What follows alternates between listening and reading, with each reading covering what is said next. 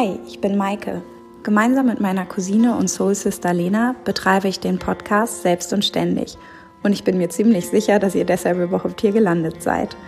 Zusätzlich zu unserem zweiwöchigen Podcast möchten wir euch gerne gerade montags noch ein bisschen Motivation mit auf den Weg geben.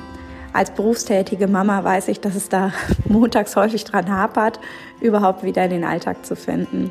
Und deshalb folgt hier ebenfalls alle zwei Wochen eine kleine Motivation für euch. Viel Freude beim Anhören. Halli, hallo zu einer neuen Folge Montagsmotivation. Ähm, nicht erschrecken, ich bin nicht Maike, ich bin Lena und ähm, habe Maike äh, diese Woche die Aufgabe der Montagsmotivation ähm, einmal abgenommen und ähm, möchte tatsächlich auch heute an das Thema der letzten Podcast-Folge vom letzten Freitag anknüpfen. Da ging es ja um Motivationstiefs.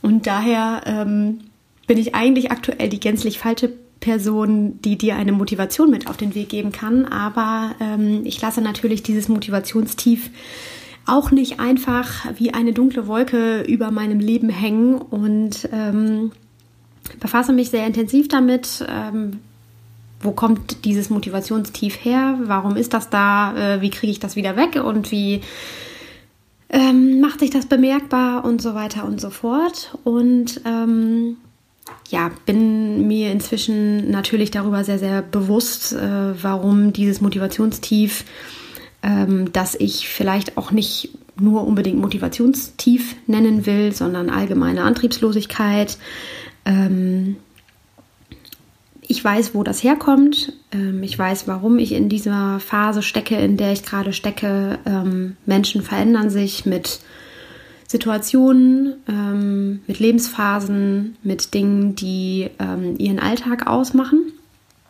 Und so ist unser Alltag einfach zurzeit sehr geprägt von negativem Stress, viel Sorge, viel Angst, Gefühlschaos und daran passt man sich natürlich irgendwann mal an. Maike hat vor etwa einer Woche zu mir gesagt, dass sie mal gelesen hätte, dass ähm, das Bewusstsein eines Menschen ähm, sich nach drei Monaten an eine, an jede Situation anpassen kann und dass auch der Gefühlszustand sich nach drei Monaten an jede Situation anpassen kann. Sie hat das Beispiel genannt, wenn ich jetzt drei Monate lang in einen Keller eingesperrt wäre unter widrigsten Bedingungen, dann würde, mm, dann würde ich das nach drei Monaten offensichtlich immer noch als sehr schlimm empfinden, aber ein Stück weit als Normalität.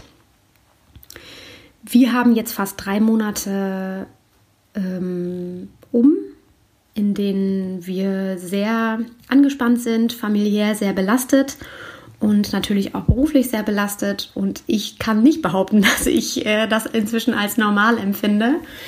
Äh, es gibt sicherlich Situationen, von denen man ähm, sagt, es fühlt sich so an, als wäre es schon immer so gewesen.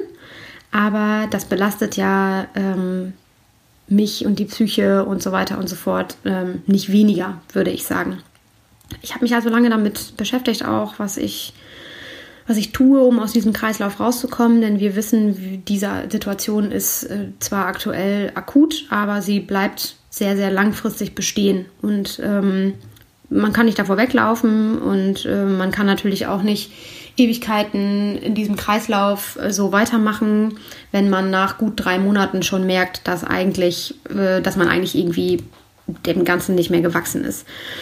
Ich habe dazu ähm, einige Quotes und einige Sprüche und so weiter und so fort ähm, gelesen, viel gelesen sowieso insgesamt und einen besonders, einen besonders positiven Spruch von Dr. Martin Krengel gefunden. Ein erfülltes Leben besteht nicht darin, es möglichst voll zu packen, sondern darin, Unnötiges wegzulassen und die Dinge zu tun, die dir Energie, Spaß und Sinn geben. Jetzt ist es so, ähm, dass man sich manchmal im Leben nicht aussuchen kann, nur die Dinge zu tun, die einem Energie, Spaß und Sinn geben. Ich denke aber, dass man die Zeit, ähm, die man frei hat und die man sich vielleicht auch frei nehmen kann, äh, neben so einer akuten Stresssituation, in welcher man sich auch gerade immer befindet, familiär, beruflich, äh, aus verschiedensten Gründen, jobtechnisch, ähm, oder äh, in, in einer Beziehung oder weil man Mutter ist und gleichzeitig auch noch selbstständig und so weiter und so fort. Das ist, äh, wird, wird euch ganz persönlich betreffen. Es gibt immer die Möglichkeit, äh, sich die Zeit zu nehmen für Dinge, die einem den Akku aufladen, wie man das so schön sagt. Und ich habe mir fest vorgenommen, das zu tun und versuche einfach, ähm, das Belastungslevel ein Stück weit auszugleichen damit und werde mir diesen Spruch äh, gestalten, damit er äh, nicht nur inhaltlich schön, sondern auch optisch schön ist und werde ihn aufhängen und werde mich jeden Tag daran erinnern, äh, was ich zu tun habe und ähm, was ich hoffe, dass mich das motiviert, weiterzumachen, mein Bestes zu geben für die familiäre Situation, mein Bestes zu geben für meine Kunden und meinen Job, den ich wirklich sehr, sehr liebe, aber auch mein Bestes zu geben für mich selbst. Und vielleicht nehmt ihr daraus irgendwas mit. Vielleicht konnte ich euch motivieren, euch einen Spruch herauszusuchen aus dem Internet oder irgendwo aus einem schönen Buch aufzuschreiben, aufzuhängen und euch jeden Tag aufs Neue zu motivieren. Ich wünsche euch dabei viel Erfolg.